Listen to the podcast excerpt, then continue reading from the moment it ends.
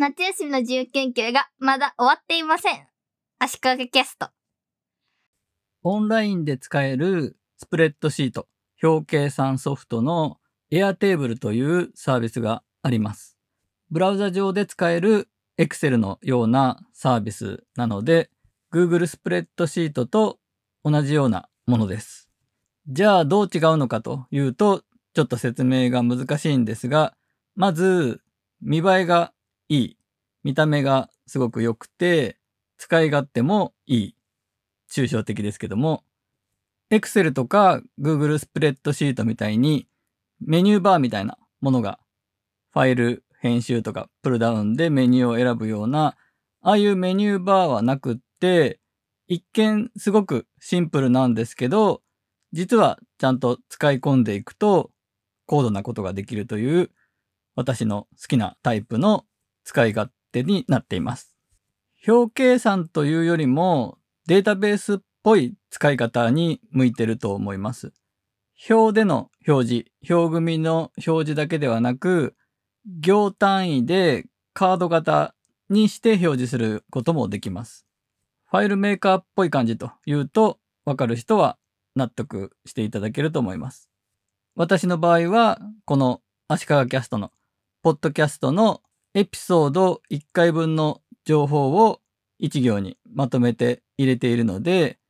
表で全部の回の内容をずらーっと見ることもできますし、1回分の内容をカード型に表示させて、タイトル、公開日、説明文、アンカーでの URL などなどをまとめて見られます。最近は各回のイメージ画像、サムネイル画像を、ポッドキャストのエピソードに入れる画像と YouTube 用途を作っているので、その画像も Airtable に入れています。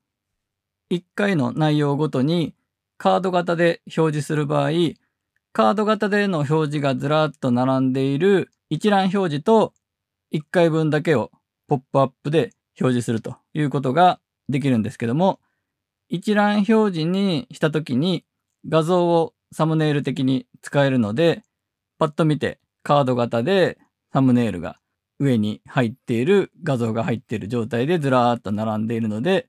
見た感じがすごくいいですね。Airtable の表の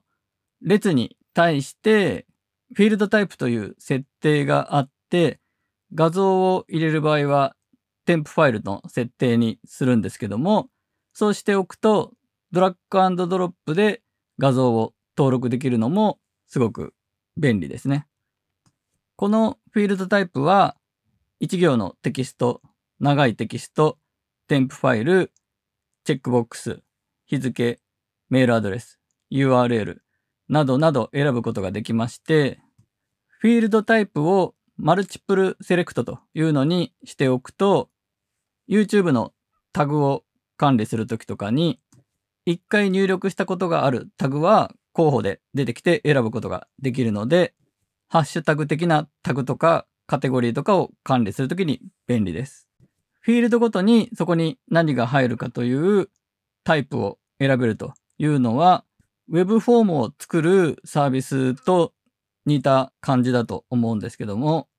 Airtable では自動的にフォームの画面も作られていて、ウェブフォームの表示にしてデータを入力していくということができます。そして、フォームとして共有することもできるので、例えばグループで管理していて、他の人にデータを入力してもらうときに、Airtable の画面ではなくて、フォーム画面の URL を教えて、そこに入力してもらうということもできます。もちろん、このデータベース自体を公開する、共有するということも可能で、ブログやウェブページに埋め込むということもできます。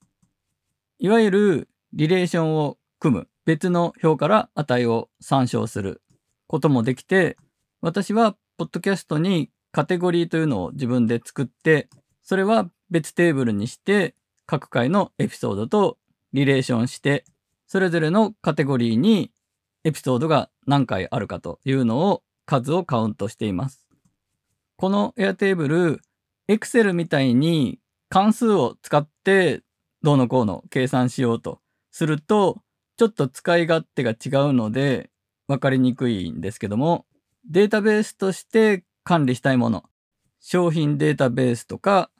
ブログ、オウンドメディアや SNS などで投稿するネタのコンテンツのデータベースとかに向いているサービスだと思います。